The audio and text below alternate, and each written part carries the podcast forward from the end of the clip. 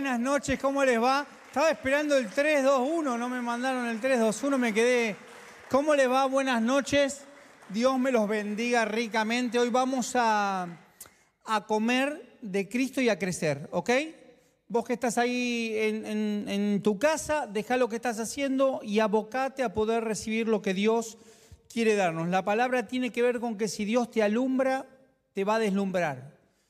Vos y yo necesitamos que Dios nos alumbre y cuando Dios nos alumbra nos va a deslumbrar. Así que ahí donde estás, decir, quiero ser deslumbrado.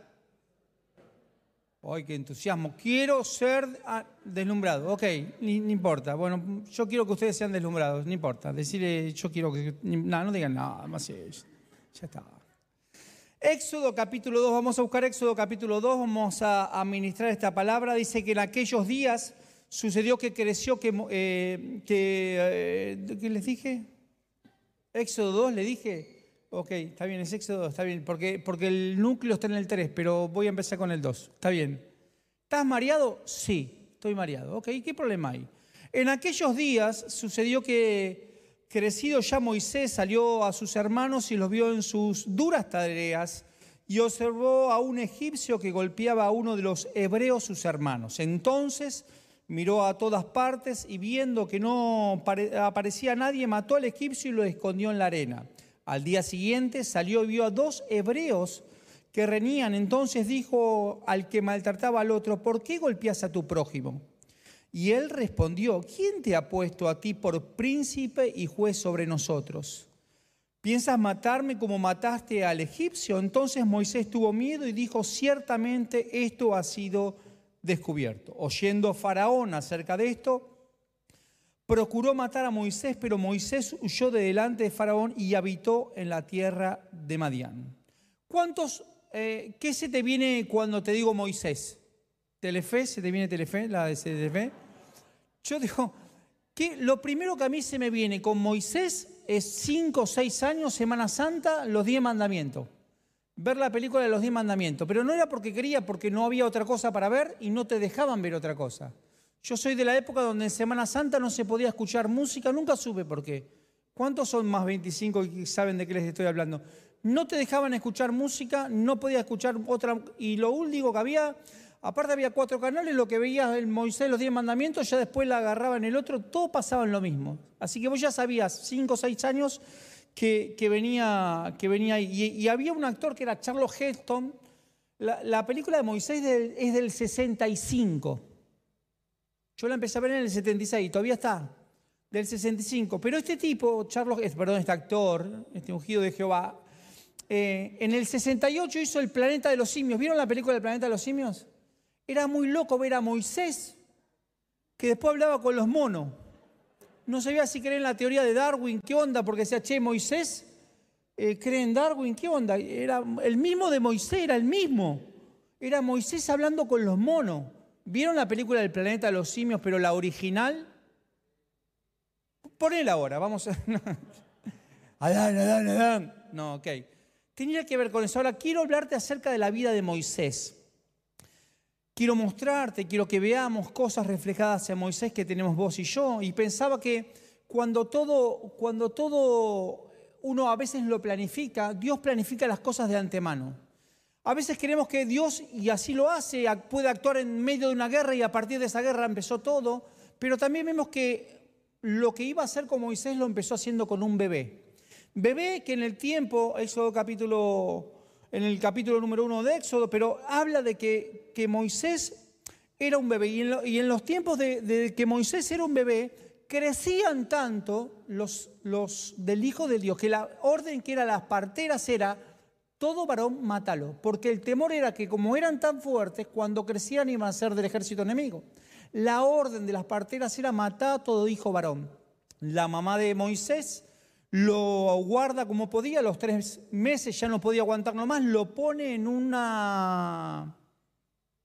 Moisés, Moisés a Moisés, lo pone a Moisés en Moisés y lo pone en el Nilo, va por el Nilo, lo encuentra la hija del faraón y se lo da a la misma madre, eso, eso es cuando Dios te alumbra, te deslumbra, Dios, la madre lo que hizo fue ponerlo en esa cesta. Esa cesta representa la presencia de Dios. Cuando, cuando vos estás en la presencia de Dios, ni los cocodrinos del Dilo pueden con vos. Ni lo lógico que era que, que los cocodrilos se morfaran a ese bebé, ni eso puede, porque cuando vos estás en la presencia de Dios, nada puede contra vos. Y dice que en la orilla lo recogen, se lo llevan a la hija del faraón y se lo da a cuidar a la misma madre de Moisés. Tremendo. Es como que a tu mamá le pagaran por cuidarte. Mi mamá estaría chocha. Que por cierto, hace un año que no veo a mi mamá. No partió con el Señor. Está a 15 cuadras de mi casa y no quiere bajar de 10 pesos. Así que oremos para que baje 10 pesos y que le pueda pegar un abrazo. la, la veo así.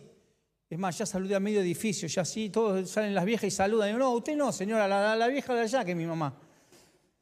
Bien, Moisés entonces nació en esa época donde, donde las cosas sucedían, las parteras tuvieron temor de Dios, pero lo que quiero entrarme, lo que quiero que podamos ver es cosas que tenía Moisés que podemos tener vos y yo, porque cuando Dios te lumbra, te va a alumbrar con esta palabra, nos va a delumbrar a todos. Moisés creció como, como un hijo adoptivo del faraón, fue instruido en el palacio, fue a las mejores universidades del imperio. Moisés era ese hijo adoptivo que tenía todo lo que quería y todo era sus primeros 40 años de vida, todo lo que deseaba y lo que aparentemente todo el mundo quería tener, él lo tenía. Sin embargo, Moisés dice el versículo 11 del capítulo 2 de Éxodo que un día cuando Moisés eh, ya era mayor de edad, fue a ver a sus hermanos de sangre y pudo observar sus penurias y de pronto vio que un egipcio golpeaba a uno de sus hermanos que era un hebreo y no tuvo mejor idea que defenderlos, miró para, lo mata, mira para un otro lado y muere.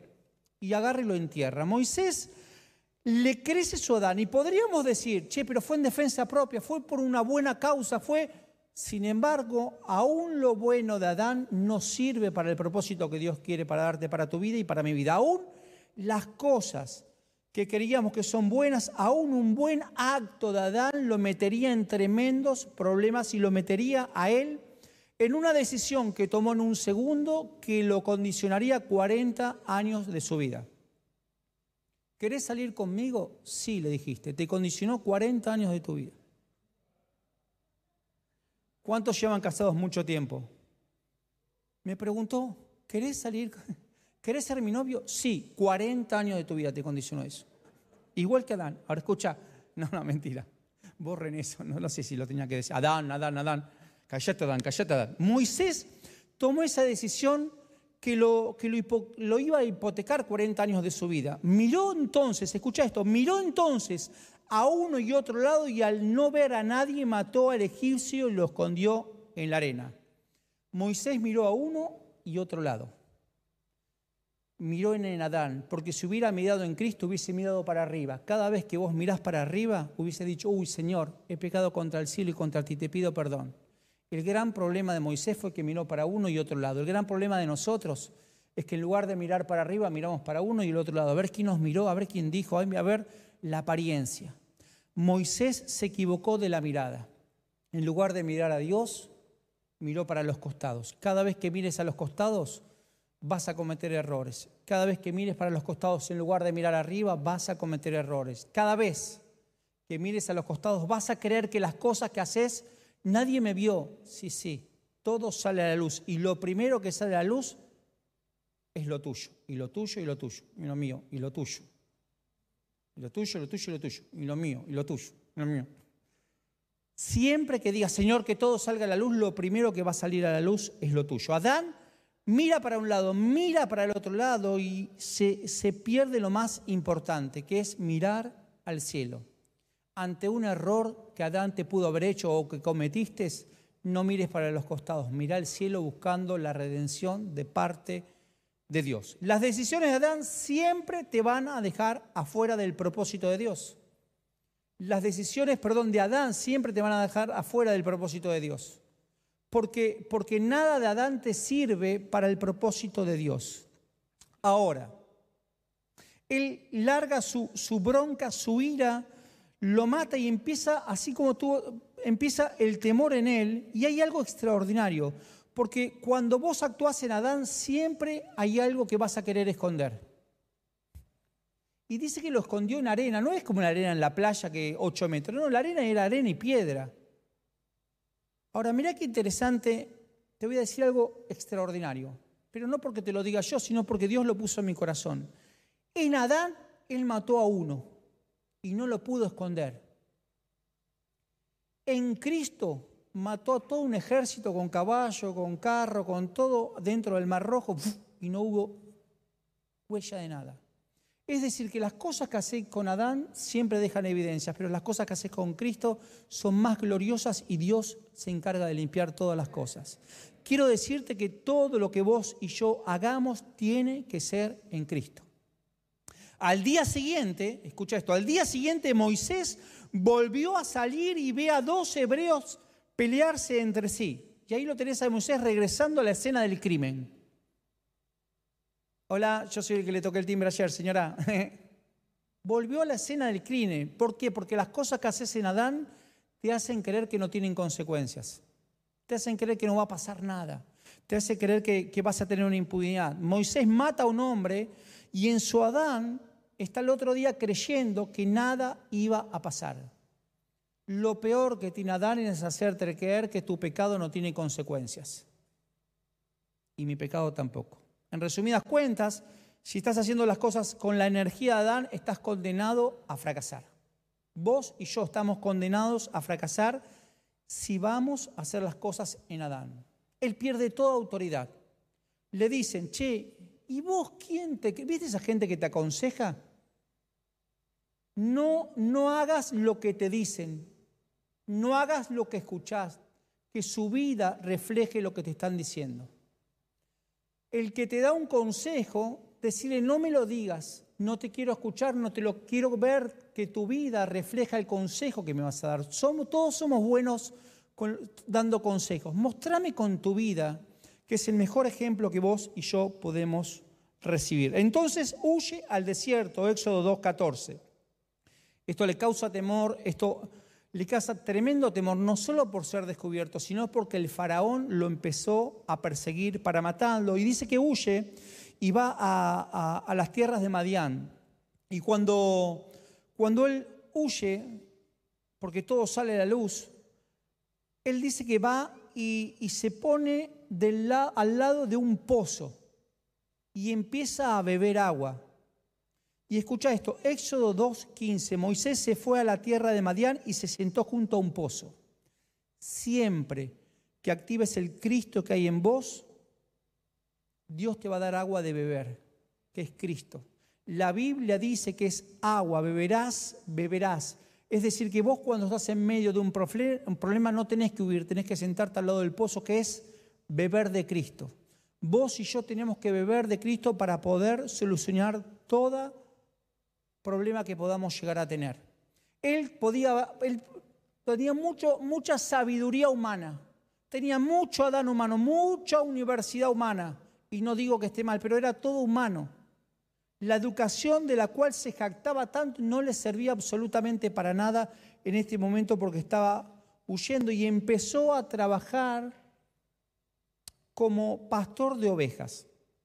Ahora, cuando eso sucede, tiene a su disposición el agua fresca. Siempre vas a tener el agua fresca para buscar. Preocupate por tener agua fresca. Del otro lado de su situación hay agua fresca que beber que es Cristo. Agua fresca que beber que es Cristo. Dios te va a dar agua de vida para beber en medio del desierto. En medio de cualquier circunstancia que estés, Anda en busca de la intimidad con Dios porque Dios te va a dar agua para beber en medio del desierto. Y te voy a decir algo que, se, que me partió la cabeza que tiene que ver con el desierto porque hasta yo creo que te lo prediqué mal. Y escucha lo que te voy a decir. Si estás de acuerdo, decís amén. Si no estás de acuerdo, no me importa. Pero escucha, la palabra hebrea para desierto es midbar, que significa hablar. Es decir, que el desierto es el lugar donde hablas con Dios. ¿Qué te prediqué yo? El desierto es la circunstancia, la terapia, el accidente. Estoy pasando, me echaron del trabajo, es el desierto. No, no, no, no. Eso lo decidís vos. y lo decido yo, hablar ahí con Dios. Pero el desierto es cuando vos y yo hablamos a solas con Dios. Yo puedo estar ahí como estuve recién, estábamos estaba en el desierto. No hay arena. No hay arena. Ah, no, así en las sillas va a haber. Hay arena, mugre y de todo. Si tocas abajo de las sillas hay chicles. No hay arena, no puede ser, no hay arena, no hay sufrimiento, no hay dolor. No, no, no. ¿Y quién dijo que el desierto es sufrimiento y dolor? El desierto es el tiempo para hablar con Dios. Podés vivir en un desierto constante. Ahora, ¿no tiene mala prensa el desierto? Estamos en el desierto. Pasarás por el desierto. Estoy en un desierto, en el valle de So. No, el desierto es hablar con Dios a solas. Dejas el celular, estás en el desierto. Dejas la televisión, estás en el desierto. Dejarte, dejaste de terminar, estás en el desierto. Porque es el lugar, el espacio donde vas a experimentar el hablar a solas con Dios. O el escuchar a Dios. Bueno, Señor, vamos a hacer un poquito de desierto, quiero que me escuches ahora que no hay nadie. El desierto no es la cola del súper, vas a coto y, ay, bueno, Señor, dale, quedan 20 personas, vamos a charlar que mientras, que mientras que me atienden. El desierto es el espacio que vos generás y que Dios genera. Y el desierto, escucha, el desierto es el lugar donde solo estamos vos y yo. Solo estamos vos y yo. El desierto no es el lugar para que Dios me conozca. Dios ya te conoce. El desierto es el lugar para que vos conozcas a Dios, para que lo escuches, para que te dejes ministrar. No se trata de que Dios pueda llegar a conocernos a nosotros, sino que en el desierto nosotros tenemos que conocer a Dios. Vienen días de desierto. Ay, me está maldiciendo. Vienen días de desierto, días de experiencias con Dios a solas días de experiencias con Dios a solas, de estar a solas y poder recibir cosas grandes de Dios. Y en el desierto, Dios te va a tratar porque lo trató Moisés. ¿Y cómo sabes que lo trató? Éxodo 3.1. Apacentando Moisés las ovejas de Jetro, su suegro, sacerdote de Madián, llevó las ovejas a través del desierto y luego hasta Oreb, monte de Dios. De tener 40 años de tenerlo todo y más, 40 años de tenerlo todo y más, estaba apacentando las ovejas y encima eran ovejas prestadas porque no eran, era de su suegro. Decime si Dios no lo trató. De tenerlo todo a tener ovejas prestadas. De tener cientos de miles de ovejas a trabajar para su suegro, para poder... Y alguien, escucha, alguien tiene que entender que esa palabra es para vos, para mí. Hay cosas que tenemos que aprender de este desierto, de esta manera de hablar con Dios, de esta manera de comunicarnos con Dios. Pasó de los mejores manjares, de los mejores lugares, de los, de los mejores vinos de la época, a estar con una alforí, agua, un poquito de comida en el medio del, de darle de comer a las ovejas. Pero si Dios te alumbra, te deslumbra. Y escucha esto. Y se le apareció el ángel de Jehová en una llama de fuego en medio de una zarza, y él miró y vio que la zarza ardía y en fuego y la zarza no se consumía. ¿Qué era lo loco de acá? ¿Que la zarza ardía? No. Cientos de miles de zarzas vio Moisés a lo largo de toda su vida, esos 40 años del desierto. Era, era así. Con esas temperaturas cualquier cosa prende fuego. Lo loco era que seguía prendida fuego y no se consumía. Quiero decirte que cuando vos sos curioso por las cosas de Dios, Dios te las va a poner a la vista para que vos vayas. No dice que la zarza vino, dice que él acudió a la zarza. Dios pone zarzas mucho más cerca de lo que vos crees para que vos y yo nos movamos en busca de lo que Dios quiere darnos. Dios va a recompensar tu curiosidad, tu búsqueda, Dios la va a recompensar. Entonces Moisés dijo, iré, iré yo ahora y veré esta grande visión por causa que la zarza no se quema. Viendo Jehová que él iba a ver, lo llamó Dios de medio de la zarza y dijo, Moisés, Moisés. Y él respondió, heme aquí. Escucha esto. No dijo, ¿quién sos? ¿Quién está ahí atrás? Dijo, heme aquí. ¿Por qué dijo, heme aquí? Porque reconoció la voz que había estado hablando con él en el desierto. Sí, esto es tremendo. ¿Vos reconocés la voz de Dios? Ay, no sé, no sé, porque a veces siento que soy yo, no sé si soy yo. ¿Reconoces la voz de alguien que te llama? Alguien te llama por teléfono, ¿sabes quién es? Sí, porque yo tengo el localizador. ¿Reconoces la voz de alguien que te llama? ¿Por qué? Porque la escuchaste muchas veces. La escuchaste muchas veces. Dijo M aquí, no dijo quién sos, no dijo quién, quién debes. No, no, la había escuchado muchas veces en medio del desierto. Cuando vos tenés una experiencia con Dios, aprendés a reconocer cuál es su voz y cuál no es su voz. ¿Te preguntaste alguna vez, ¿será de Dios o no será de Dios? ¿Te preguntaste eso o a mí solo me pasó? ¿Esto vendrá de Dios o no vendrá de Dios? Te tendré que tener paz, porque la paz sobrepasa todo entendimiento. La paz de Dios sobrepasa todo entendimiento y el enemigo no puede, entonces me tiene que dar paz, dame paz, dame paz, dame paz. ¿Te pasó de dudar si venía de Dios o no venía de Dios? ¿Les pasó o no les pasó? ¿Están acá?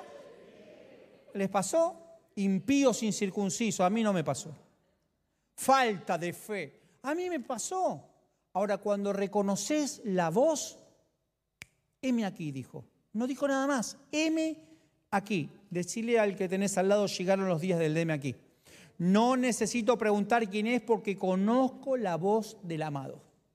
Conozco la voz del amado. Dijo, no te acerques, quita tu calzado de tus pies porque el lugar en que tú estás, tierra santa, es. Las sandalias que traes no te sirven porque es tu Adán.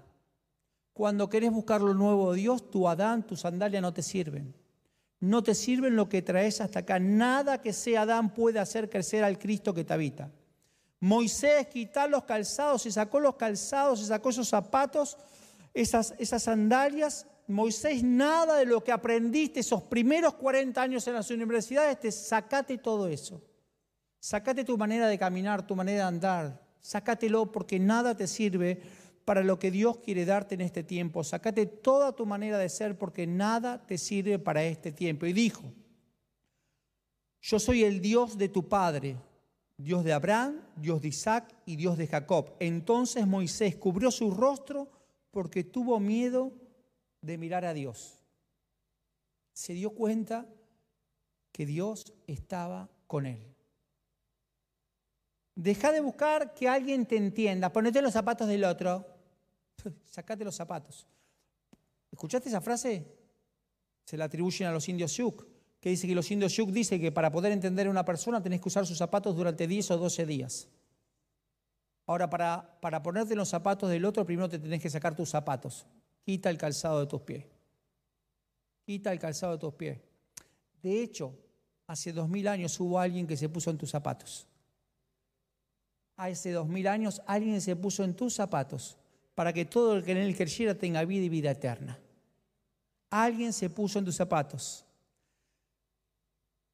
Sí, claro, pero ponerme los zapatos del otro yo me pongo los zapatos del otro, te entiendo, porque yo, no, no, no, no, no, sacate, sacate todo lo que sabes, sacate todo lo que no, y déjate guiar por Dios. Ah, déjate guiar por Dios, sacate tu calzado. Es alguien que se metió en tus zapatos hace dos mil años, alguien que te va a hacer caminar el camino correcto, que te va a hacer ir por el camino correcto. Vas a hacer algo nuevo, vas a caminar algo nuevo, vas a ir por una senda nueva que Dios te va a guiar en este tiempo. Todo lo que pisare la planta de tus pies, no dice tus sandalias, todo lo que pisare la planta de tus pies, te lo daré. Éxodo 3, 10. Ven por tanto ahora y te enviaré a Faraón para que saques de Egipto a mi pueblo, los hijos de Israel. Entonces Moisés respondió a Dios, ¿quién soy yo para que vaya a Faraón y saque de Egipto a los hijos de Israel? Algunos creen que es humildad. ¿Quién soy yo? Otros creen que era limitación. Señor, yo no, yo no, yo no. En realidad hay una cuota de realidad. Es cierto, Moisés, porque no hay nada, nada de lo que vos tengas que me sirve para poder hacer lo que quiero hacer.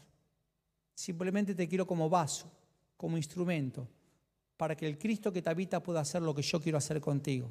Pero nada, nada de ti, todo de mí, le dijo Dios. Al revés, nada de ti, todo de mí, le dijo Dios y, entro en la recta final. Escucha. ¿Quién hizo el pie de Moisés?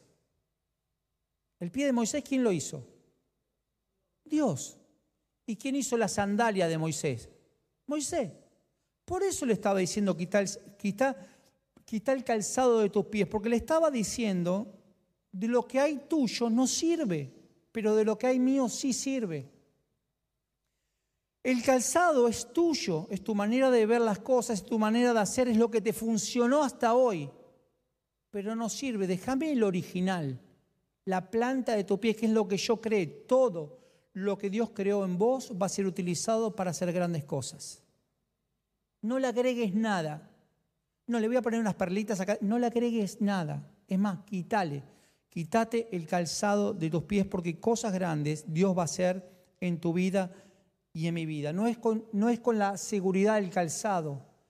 No es con la seguridad del calzado, la seguridad. no es la protección humana del calzado. Es lo que la planta de tus pies es lo que Dios creó en vos va a ser utilizado para grandes cosas. No pretendas obtener el éxito con tus recursos, con las cosas que sabes, pero es bueno, déjalo, llevarlo a la cruz, que el Cristo que te habita crezca para poder lograr grandes cosas en su nombre. No es si Dios está conmigo, sino es si yo estoy con Él porque Dios siempre quiere estar con vos. El tema está si vos querés estar con Él. El tema está si vos querés pasar ese desierto con Él. El hablar, el hablar, el hablar. Hay gente que busca recibir y hay gente que busca para dar. Hoy le compartí algo a Bernardo, que por cierto seguramente me lo va a predicar mañana porque él... Sí, nada, Solo vos y yo, Señor, lo sabemos.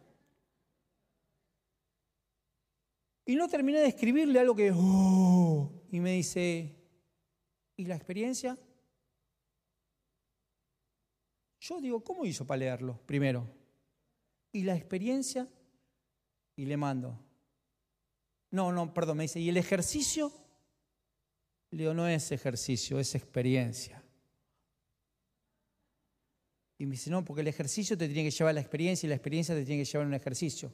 Y Dios me dice, escucha, si yo te doy algo para vos, una experiencia para vos y para, para, para Gastón, pero no la transformas en un ejercicio para que otros puedan hacerlo, murió en vos.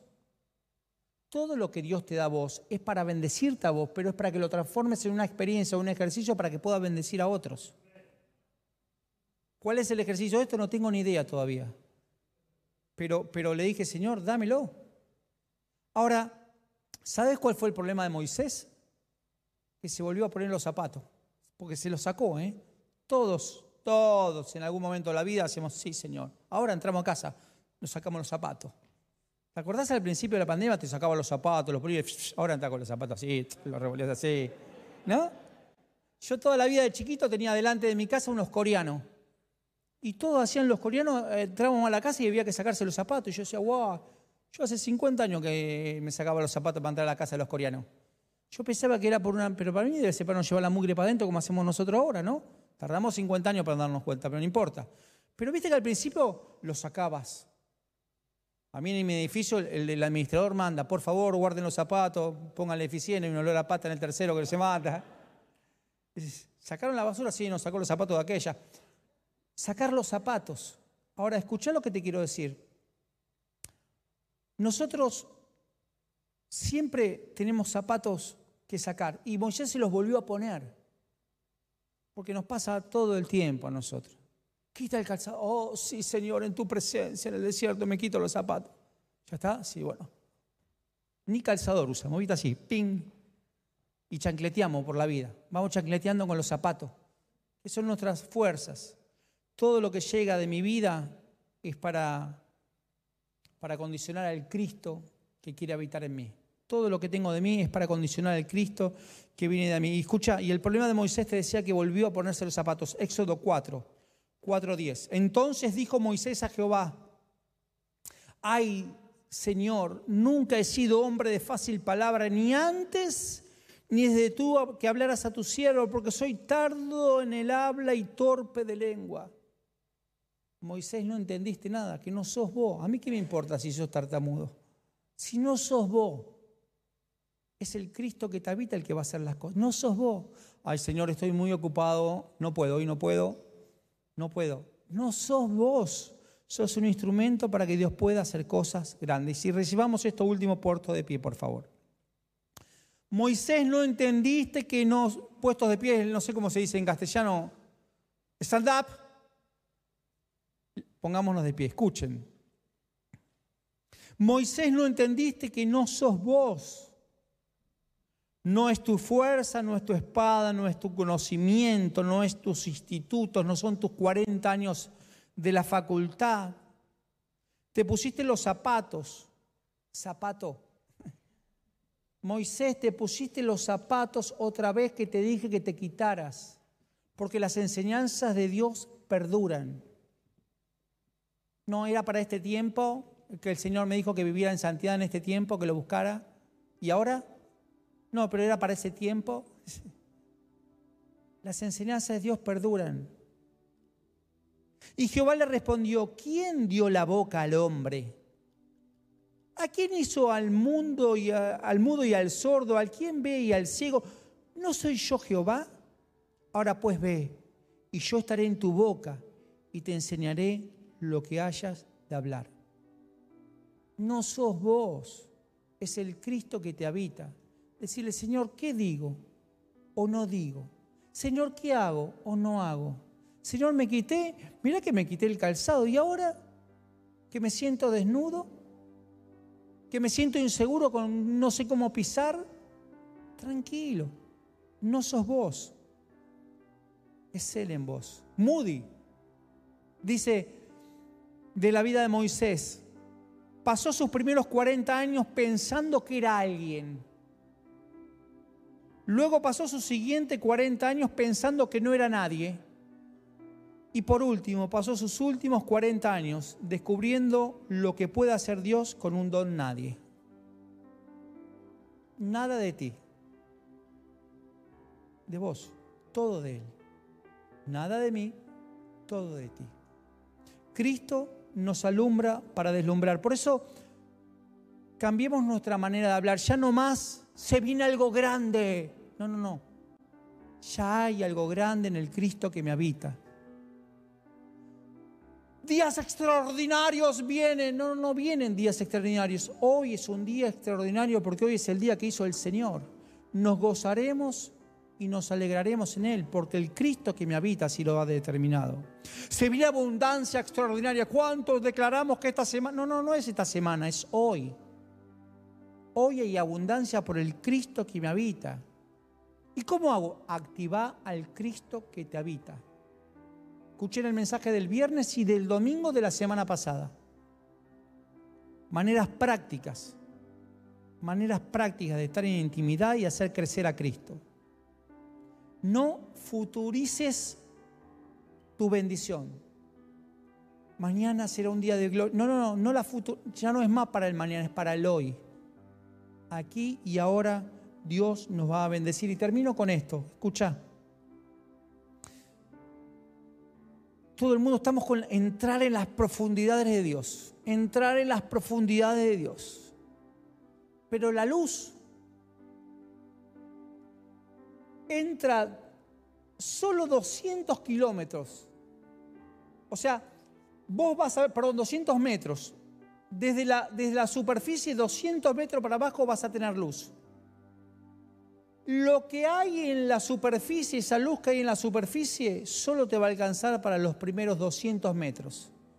Pero los 201 metros no vas a ver un pomo. Nada. No vas a ver. Y cuando no ves, yo he hablado con buzos que hacen, que hacen rescate de personas que, que murieron y quedan atrapadas por algún lado, van al tacto, porque no ven, porque, porque no ven, porque no hay luz, no ven, al tacto. 200 metros, todo lo que, te, todo lo que creías que te servía, solo te va a alcanzar para los primeros 12 metros, 200 metros que quieras bucear en las profundidades de Dios. Pero después, ¿sabes qué? Vos y yo vamos a tener que decir, Señor, alumbranos. Porque si Dios te alumbra, te va a deslumbrar con todo lo que vas a ver que estaba tan cerca tan cerca, pero no lo podías ver. Si Dios te alumbra, te deslumbra. Si Dios te alumbra, te deslumbra. Ahí estaba Saulo. Saulo fue deslumbrado, cayó del caballo. Dios lo alumbró y fue deslumbrado. Ahora escucha, deslumbración, deslumbrar es, ¡ah! es una manera de estar deslumbrado, es, ¡ah! y deslumbrado, ¿sabes qué es también? La segunda acepción de deslumbrado es que tus ojos físicos quedan como, ¿viste cuando dice no encandilar, en la ruta no encandilar? ¿Qué es no encandilar? No ves, porque Saulo fue encandilado y cuando abrió los ojos fue Pablo. Lo mismo que Saulo salía a matar, Pablo salió a bendecir. ¿Qué pasó? Fue alumbrado y deslumbrado. Quiero decirte que si querés ser deslumbrado por Dios, le tenés que pedir poder ser alumbrado en la luz que viene de su presencia. Busca a Cristo, busca a Cristo, busca su presencia, búscalo a Él para poder ser deslumbrado, para poder ser deslumbrado, para que el Señor te deslumbre. Y cuando Él te deslumbre, ¡oh! cosas grandes que estaban ahí, que no veías, las vas a ver más cerca. Yo declaro en el nombre de Jesús que hoy nos quitamos todo calzado. Hoy nos vamos a quitar todo calzado, que, el lugar donde pisamos es tierra santa dice, todo el lugar donde pisar en la planta de tus pies. Es decir, no te quedes quieto, no te quedas quieta. No es un lugar, no son cuatro paredes donde vos ahora salís. Es todo lugar donde pisar en la planta de tus pies. No dice tus zapatos, es la planta de tus pies. Eso es señal de que nada de ti, todo de Él. El pie que creó Él te servirá para ir en busca de la cosecha que Él ya tiene preparada para vos. Cuando vos vas en sus pies descalzo, Él te guía dónde pisar, dónde ir, para dónde ir, para poder ser alumbrados por Él y deslumbrados con la bendición que viene. Señor, declaro en el nombre de Jesús para nosotros, para presencia presencial y para presencia online, que seremos alumbrados y deslumbrados por Cristo. Que todo lo conocido que nos sirvió hasta hoy lo despojamos todo lo que nos sirvió hasta antes de entrar lo despojamos y vamos a ir en busca de un desierto diario contigo, es de hablar con vos, de hablar con vos, de hablar con vos. Señor, deseo, anhela mi alma reconocer tu voz para decirte, heme aquí a cada instante, heme aquí, heme aquí. Y para, también para decir, esto no es Dios, este no es Dios, este sí, esto sí, esto no es Dios. Esto sí, esto sí. Hablar contigo, Señor, estar en tu presencia. Sí, Señor. Sí, Señor. Declaramos que eso viene sobre nosotros y en nosotros. Aumento de Cristo. Declaramos que esta es una noche de aumento de Cristo en nosotros. De aumento de Cristo en nosotros. En el nombre poderoso de Jesús. Amén, amén y amén. Sí, Señor.